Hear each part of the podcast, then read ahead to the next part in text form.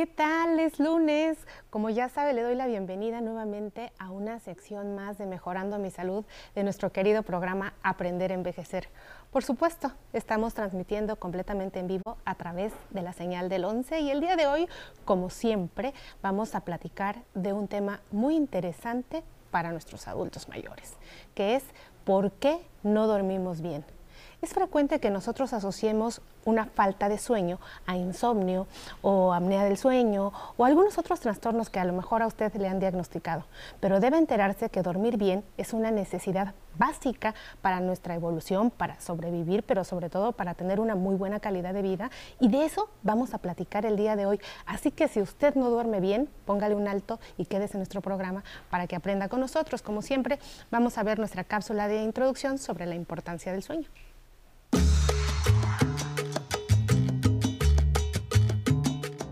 Dormir bien es sinónimo de salud. Durante el sueño ocurren diversos procesos biológicos que son indispensables para reparar física y mentalmente al organismo y ayudar a que se reponga la energía que uno gasta durante el día. De acuerdo con los especialistas de la Clínica Mayo, para que el sueño sea reparador en un adulto promedio, debe ser de entre 7 y 8 horas. Por ello, si se duerme poco o se tiene mala calidad de sueño, disminuye la eficacia de los mecanismos reparadores de nuestro cuerpo, lo que nos expone a despertar con sensaciones de cansancio, irritabilidad o dolor de cabeza. Si bien dormir menos de 7 horas no es lo óptimo, hacerlo más de 8 horas tampoco es recomendable, en virtud de que se reinician los ciclos de sueño después de un periodo de 7 horas, lo que genera un efecto en el organismo como si no se hubiera dormido. Este lunes, en Aprender a Envejecer, hablaremos sobre la importancia de dormir bien y cómo lograrlo. Esto es Aprender a Envejecer. Comenzamos. Nos acompaña para este importante tema el día de hoy la doctora Yasmín Carelli Cames Escalante. La doctora es geriatra con alta especialidad en medicina del sueño de la UNAM y está con nosotros pues para este tema. Bienvenida. Hola, ¿qué tal, doctora Citlali? Encantada de estar de nuevo con ustedes aquí en el programa hablando sobre este tema tan importante. Pues nosotros también, sobre todo porque hay que insistir e insistir. En la cápsula vimos algo interesante. ¿Cuántas horas debe de dormir la persona adulta mayor? Sí, esta pregunta es de las más frecuentes que tenemos nosotros en la consulta, especialmente en los adultos mayores. ¿Por qué? Porque el envejecimiento se asocia a cambios y una parte en la que hay cambios muy marcados es en el sueño, pero suceden de forma fisiológica. Tenemos recomendación de 7 a 8 horas, sin embargo en esta población hay una característica importante, que puede ser dormir una hora menos o una hora más. ¿Cuál es la diferencia entre lo, lo, que nosotros recomendamos y lo que puede ser aceptado? Que a pesar de salir del rango de recomendación, el adulto mayor no va a tener repercusión en sus actividades básicas de la vida diaria o en su entorno social. Es frecuente que veamos que el adulto mayor se despierta pues a veces para ir al baño frecuentemente o en ocasiones porque hay una sudoración excesiva a la hora de dormir que tienen que cambiarse la ropa de cama o algunos otros factores. ¿Qué es lo recomendable para conciliar el sueño y llevar ese ritmo que ya se interrumpió después de que, de que esto pasa? Sí, primero conocer que los cambios fisiológicos en el adulto mayor eh, van a ocurrir eh, de forma inevitable, ¿no? Como el nombre lo dice, es fisiológico. Fisiológico lo decimos cuando decimos que es normal. Exactamente, es normal. Es normal ¿A qué suceden un poquito más los despertares? A que las etapas de sueño ligero en el adulto mayor van a estar prolongadas y por lo tanto eso va a hacer que sean más susceptibles a tener mayores despertares en comparación a la población joven. Pero, por ejemplo, tener estos despertares con una dificultad de conciliar el sueño nuevamente, ya se saldría de lo fisiológico y eso sí me ameritaría tener el apoyo o alguna valoración de algún especialista. Este dato importante que comentabas, la parte de lo de la sudoración, es importante identificar si el entorno está propiciando que eso se esté presentando en mí o hay algún trastorno del sueño que esté propiciando que se manifieste en mi cuerpo de esa forma. ¿Cómo qué podría estarme pasando? Es importante que conozcamos que hay muchos trastornos de sueño, más de 50 trastornos de sueño descritos en toda la población. Dentro de los más frecuentes vamos a tener el insomnio y los trastornos respiratorios del dormir. De estos trastornos respiratorios del dormir, el más frecuente es el conocido como apnea obstructiva del sueño y tiene muchos síntomas. Dentro de ellos podría ser la asociación de levantarnos varias veces en la noche, lo que nosotros conocemos como nicturia o la presencia de sudoración, asociado también a la presencia de ronquido, de pausas respiratorias durante estamos dormidos y por lo tanto se manifiesta con mucha somnolencia durante el día. Qué interesante forma de abordar, abordarlo de una manera diferente, porque a veces no sabemos exactamente a qué se asocia y es una causa importante incluso de deshidratación en el adulto mayor. Doctora, no todo lo que es un trastorno del sueño quiere ver tiene que ver con un insomnio, pero cómo yo valoro la necesidad que en nuestro país todavía falta mucha cultura de decir necesito un especialista en sueño. Eh, ¿Cómo yo valoro que realmente no estoy durmiendo bien y que ya necesito ver a una persona? hay gente que duerme ocho horas seguidas, duermo pero no descanso duermo y estoy cansadísimo al otro día. ¿Cómo sabemos quién tiene esa necesidad? Sí, sí, sí, esta parte es súper importante. Va a haber trastornos asociados a la cantidad de sueño, pero va a haber trastornos asociados a la calidad del sueño. ¿A qué me refiero con esto? Y justo como lo mencionaban, podemos dormir aparentemente con las horas suficientes, pero mi calidad está muy repercutida. Toda queja de sueño que tenga una repercusión durante el día, con mis actividades básicas de la vida diaria, con mi entorno social, con mi actividad laboral, ameritará entonces que tengamos una valoración por un especialista. ¿sí? La gran mayoría de, nosotros como geriatras vemos el área de sueño, entonces sería muy importante que el resto de las áreas médicas también eh, no pasaran desapercibido el hablar o hacer una historia clínica enfocada en el área del sueño. Dormir es una actividad fundamental, o sea, una gran parte de nuestra vida la pasamos durmiendo. Entonces esto quiere decir que esta actividad favorece algunos mecanismos buenos para que yo siga sobreviviendo y adaptándome bien al medio ambiente. ¿Nos podrías hablar de los beneficios que tiene dormir bien? para un adulto mayor sobre todo. Claro, totalmente. Eh, dormir es vital. No podríamos vivir si no dormimos y es tan vital que pasamos una tercera parte de nuestra vida haciéndolo, ¿no? Cuando nosotros dormimos se regulan las sustancias que nos ayudan al estado de ánimo, se regulan las sustancias que nos ayudan a consolidar y a favorecer un buen estado de memoria. Nuestro estado de defensa es importantísimo y va muy regulado durante el sueño, nuestro estado de ánimo, la interacción con el entorno. Entonces es bien importante que todo este descanso no solo en cantidad sino en calidad, ¿para qué? Para regular nuestro equilibrio, nuestra homeostasis, nuestro sistema endocrino, nuestro sistema cardiovascular, que es parte vital de una buena calidad de vida. Qué interesante, doctora, porque es frecuente también encontrar a nuestros adultos mayores que cuando llegan a la consulta dicen, doctora, pues es que yo ando deprimido, yo estoy triste, no tengo ganas, y los familiares igual nos refieren que el paciente no tiene ganas, que está desmotivado, etcétera. Pero casi nunca nos detenemos a pensar y hacemos un diagnóstico casi de depresión o de ansiedad de manera inmediata, pero no nos detenemos a reflexionar sobre si está durmiendo bien y si el sueño está repercutiendo de esa manera tan importante en la vida. Entonces esto que nos dices es muy importante. Hay actualmente aplicaciones y que cada vez más se ven en las redes sociales que, que, dicen que uno puede saber si roncó, si se despertó en la noche. ¿Eso es recomendable que la gente lo tenga? Sí, cada vez realmente se hacen más actualizaciones en el teléfono, en el celular. Doctora, es que mi teléfono me está diciendo que yo tengo solo un sueño muy ligero y no un sueño profundo. Cada vez se han ido actualizando más, pero si realmente nosotros queremos algo muy específico, algo con una base científica, hay un estudio de sueño que tiene sus indicaciones. Polisomnografía. Exactamente. Háblanos un poquito de ella. Sí, la polisomnografía es el estudio de sueño, es el, el, estudio por excelencia que va a estar caracterizado por varias partes. Una parte electroencefalograma, que nos va a ver la actividad cerebral, una parte de electromografía que nos va a ver la actividad muscular en mentón y en nuestros miembros pélvicos, una parte de oculograma que va a ver los movimientos oculares, también con otras variables que son las variables respiratorias de ronquido, pausas respiratorias y también una parte cardíaca que vamos a ver la frecuencia cardíaca. Muy, muy completo. Muy completo, totalmente completo. Ve la electricidad de los músculos, los reflejos y absolutamente todo. Exactamente. La población general debería de hacerse una polisomnografía una, este, alguna vez en la vida como método de diagnóstico o tamizaje. De tamizaje no es necesario, siempre debe de ir supervisado o indicado por un especialista. Perfecto, no es así como que diga, ay, bueno, sí está disponible. ¿Y hay en México? Sí, sí, sí lo tenemos de forma en instituto y de forma particular también está disponible. Pues esto es muy bueno. Seguimos aquí platicando, vamos al siguiente corte y usted, bueno, pues escríbanos, estamos pendientes de usted en nuestras redes. Vamos al siguiente corte y regresamos a seguir platicando aquí completamente en vivo por el 11. Creo que una de las cosas que determina la diferencia es tener un claro proyecto de vida. Si llegas a los 55 y ya no sabes qué va a hacer contigo, pues se te va a acabar la vida rápido. Eso sí.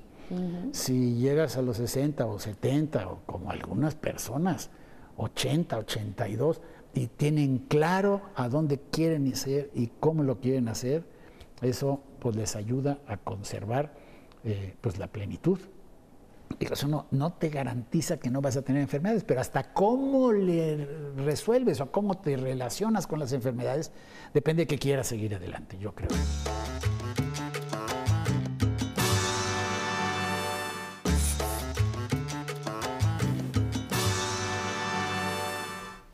Seguimos platicando esta mañana con la doctora Yasmín Cames Escalante, geriatra con alta especialidad en medicina del sueño, de este importante tema que es ¿por qué no dormimos bien? La siguiente pregunta es de nuestra audiencia, así que vamos a verla juntas.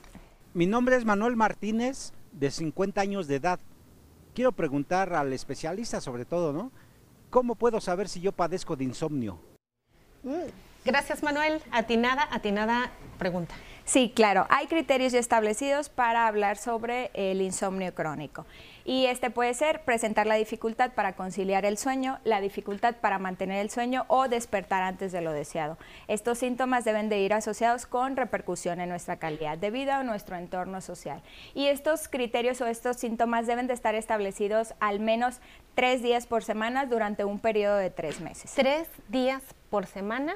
En, un, periodo, de tres meses. Ajá, sí, estos son los criterios para cumplir con el diagnóstico de insomnio crónico. Muy bien, doctora. Y bueno, pues quisiéramos, vamos a ver la siguiente pregunta de la audiencia y si sí, claro. Elvia Río, 57 años. ¿Por qué me siento cansada a pesar de dormir ocho horas en la noche? Que era lo que hablábamos justamente previamente. No todos los trastornos de sueño están asociados solamente con la cantidad, sino también con la calidad. Entonces, eh, puede ser que estemos ante una situación como esta. Algo me está repercutiendo en la calidad del sueño a pesar de estar cumpliendo con la cantidad recomendada. Así es, como dice Elvia, muchas veces uno dice, bueno, si dormí ocho horas o diez horas, estoy más cansado que cuando duermo cuatro, cuando duermo cinco. ¿Qué, está, pasando? Entonces, eso es importante. Y quisiéramos, obviamente, que nos platicaras cuáles son los principales trastornos del sueño en el adulto mayor. Sabemos que hay una lista inmensa, pero aquí nos interesa que las personas identifiquen qué es lo más frecuente para saber si por ahí van sus, sus propias experiencias. Sí, sí, sí, como lo decíamos previamente, tenemos tantos trastornos de sueño, dentro de los principales, la parte del insomnio, que ya comentábamos, puede ser en inicio, en mantenimiento o despertar antes de lo deseado. Dentro de los trastornos respiratorios del dormir, vamos a tener por mucho y el más frecuente la apnea obstructiva de sueño, que comentábamos, caracterizado por obstrucción de la vía respiratoria superior. Pero ¿ahí qué les pasa a las personas? ¿Se les cierra, de repente están dormidas y se cierra la vía respiratoria y no están respirando? Es un trastorno característico por la noche.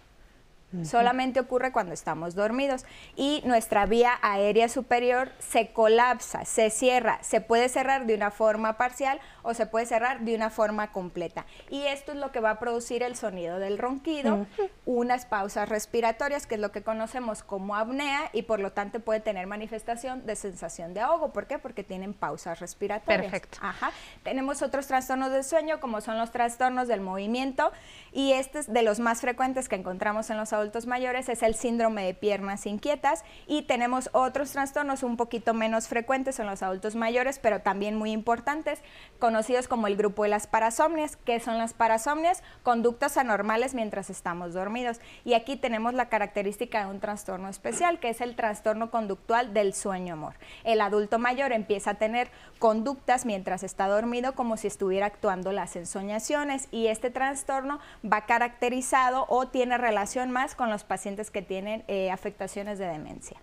Si sueño, si sueño que nado, estoy como que nadando, estoy viviendo el sueño en la realidad. Y entonces la gente dice, ay, hasta me abrazó, ay, hasta, o sea, cualquier cosa de estas puede pasar y no debemos verla como un chiste ni como normal. No, no, no, porque puede haber conductas eh, de agresividad donde estaba teniendo un sueño perturbador y pueden tener lesiones el paciente o tener heridas o tener lesiones con el acompañante de cama. Porque lo normal es que estemos dormidos y no vivamos el sueño, no hagamos movimientos en esta etapa del sueño amor está caracterizada justo por esto por una parte de atonía muscular. ¿A qué me refiero con esto? Donde nuestros músculos están relajados y por lo tanto no tenemos movimientos. Si en esta etapa del sueño nosotros estamos teniendo estos movimientos, quiere decir que estamos perdiendo esta atonía muscular y eso ya no sería fisiológico, sería un trastorno que amerita estudio. ¿Cuántas cosas pasan al dormir? Y esto de las piernas inquietas, ¿nos puede decir brevemente de qué se trata? Sí, claro. Así como lo dice su nombre. Eh, son criterios clínicos, son quejas donde el paciente nos está refiriendo la sensación, la inquietud en las piernitas. No siempre es una característica muy específica, a veces lo refieren como se me entumen las piernas, me duelen las piernas, están débiles mis piernas, tengo piquetitos en las piernas. Y la característica es que va aumentando esta sintomatología con el atardecer o al momento de que vamos a descansar. Entonces estamos en reposo, vamos a ir a descansar, aumenta la sensación y entonces tenemos la necesidad de mover mucho las piernitas. Y esta sensación de queja disminuye al estar haciendo estos movimientos. No es que esté acostado y mis piernas estén inquietas cuando ya estoy dormido. Puede suceder. Y aquí es donde caracterizamos un síndrome de piernas inquietas, que es la queja a un movimiento periódico de extremidades, que este diagnóstico lo vamos a ver, pero ya en el estudio de polisomnografía y justamente es cuando estamos dormidos. Puede que el paciente no se percate, pero se levanta con la sensación de que mis piernitas están muy cansadas, tienen algún malestar, o es el acompañante de cama el que dice, es que mientras está dormido, tiene muchos movimientos de piernas. ¿Qué son las pesadillas? Sí, claro. Esta pregunta es bien frecuente, doctor, ¿y por qué estoy soñando esto? Yo sueño que viene un hombre y me, no sé qué, me estrangula o que algo está pasando y la gente vive muy ansiosa por el sueño. Justo, la pesadilla tiene esa característica. Es un sueño perturbante, pero que recordamos. A diferencia de otros sueños que no recordamos que son los terrores nocturnos, pero son más caracterizados en población de infante. Las pesadillas se medican. Yo recibo gran cantidad de pacientes que dicen duermo mal y yo fui al, al psiquiatra por lo regular y vengo con un medicamento porque sueño feo. Es importante esta parte, porque muchas veces tomamos medicamentos sin haber tenido una supervisión por un médico. Hay que ver la frecuencia de las pesadillas, hay que ver si esta situación nos está repercutiendo en nuestras actividades, hay que ver el trasfondo de esta pesadilla y si es secundario a algún evento traumático reciente. El medicamento siempre debe de ser supervisado por un especialista, no todos ameritan tratamiento y por lo general la primera opción de tratamiento va a ser la terapia cognitivo-conductual antes del tratamiento farmacológico. Entonces ya se dio cuenta que no todo es insomnio y que el hecho de dormir es muy importante por todo lo que ya hemos platicado hoy, así que quisiéramos pedirte brevemente que nos dijeras una serie de recomendaciones, las más importantes para que podamos dormir bien, porque tal parece que no tenemos higiene del sueño, no sabemos qué hacer a la hora de ir a dormir. Sí, justo, así se llaman, medidas de higiene del sueño. Es importante tener un horario fijo para ir a la cama y para levantarnos, intentando no pasar en la cama más de ocho horas. Es muy importante tener exposición a la luz solar, de preferencia durante la mañana y si podemos realizar la actividad física por la mañana en un periodo de 30 minutos, también nos ayudaría. Es importante establecer el cuarto como una habitación para descanso o para tener intimidad. Evitar hacer en el cuarto, tener otras actividades fuera de estas que están recomendadas. Evitar la exposición a la luz en aparatos electrónicos dos horas antes de irnos a descansar, como son computadora, televisión y teléfono celular. Otro detalle también muy, muy importante, evitar prescribirnos medicamentos a horarios que no están indicados, porque esta es una de las cosas que fragmenta nuestra higiene de sueño. Evitar el consumo de bebidas energizantes como son refresco de cola, chocolate o café después de las 4 o 5 de la tarde o cuando llevamos a descansar. Las siestas que no estén prolongadas, mayores de 30 minutos y de preferencia que sean eh, por la mañana o evitarlas después de las 4 de la tarde, serían como de las recomendaciones eh, que podríamos llevar a cabo de medidas de higiene de sueño. Pues muchísimas gracias, doctora Escalante, por estar con nosotros esta mañana y sobre todo por platicar tan ampliamente, en poco tiempo, de cosas tan importantes en el adulto mayor. Pues este programa está encaminado justo a corregir lo que todos podemos corregir en nuestras casas y con cosas muy sencillas como nos has enseñado el día de hoy. Uno, darnos cuenta si podemos tener algún trastorno del sueño y dos, cómo mejorarlo. Así que te damos todas las gracias y re bienvenida. Esperamos volverte a tener en el foro para que compartas todo esto que sabes con nuestros adultos mayores y a ustedes que hacen posible siempre nuestro programa. Muchísimas gracias por estar en nuestra cita puntual. Recuerden que nos vemos el próximo lunes y tenemos nuestro programa estelar el domingo con Patty Kelly. Ahora vamos a ver nuestra cápsula, ya sabe, se la programamos para salirnos porque hay algunos algunas plantas medicinales, fitoterapia se dice, para poder dormir mejor, que se pueden usar supervisadas por el médico y que, bueno, también complementan su vida día a día. Y al final tenemos nuestras redes. Esto fue Mejorando mi Salud. Hasta la próxima.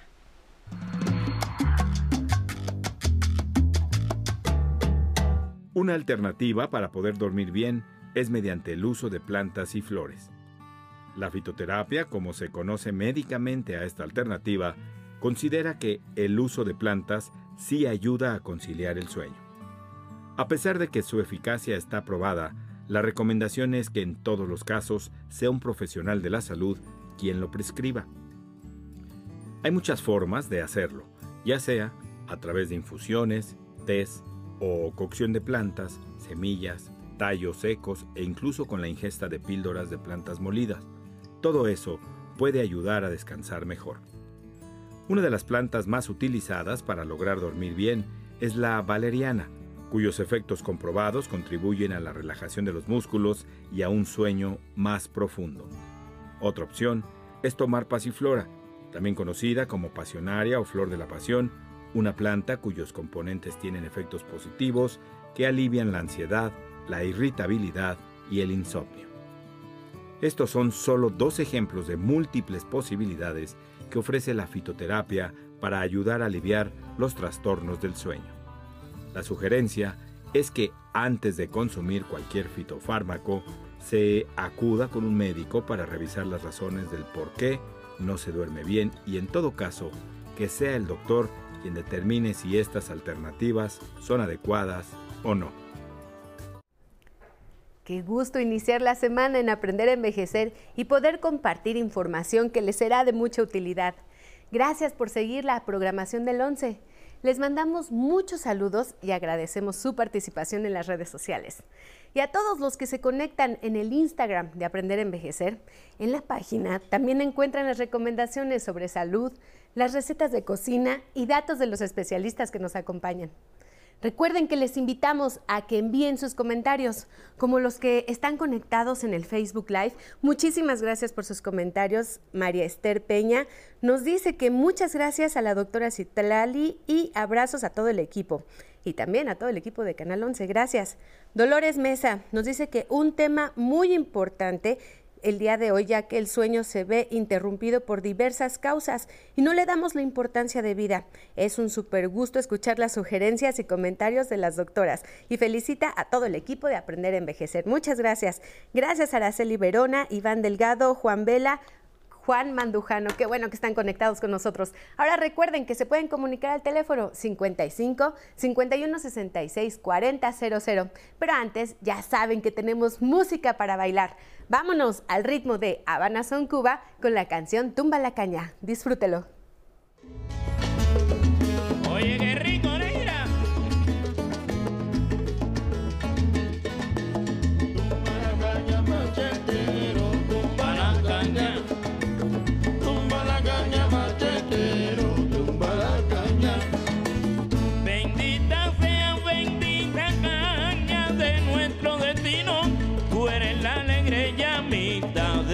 De campesino. Tumba la caña machetero. Oye, qué rico.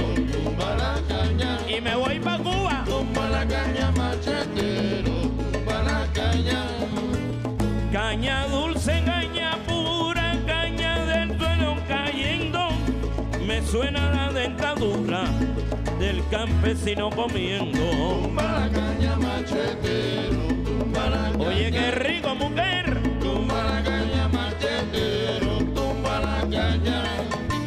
Caña. Pan de machetero, caña mamá rumán. Eres pan del carretero y el obrero del central. Tumba la caña machetero. Tumba la caña. Tumba la caña machetero. Tumba la caña. Dice los muchachos. Aprieta.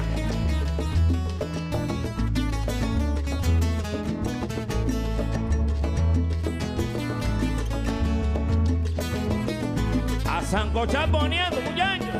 Que llegó el tercero mayor de Cuba, revés.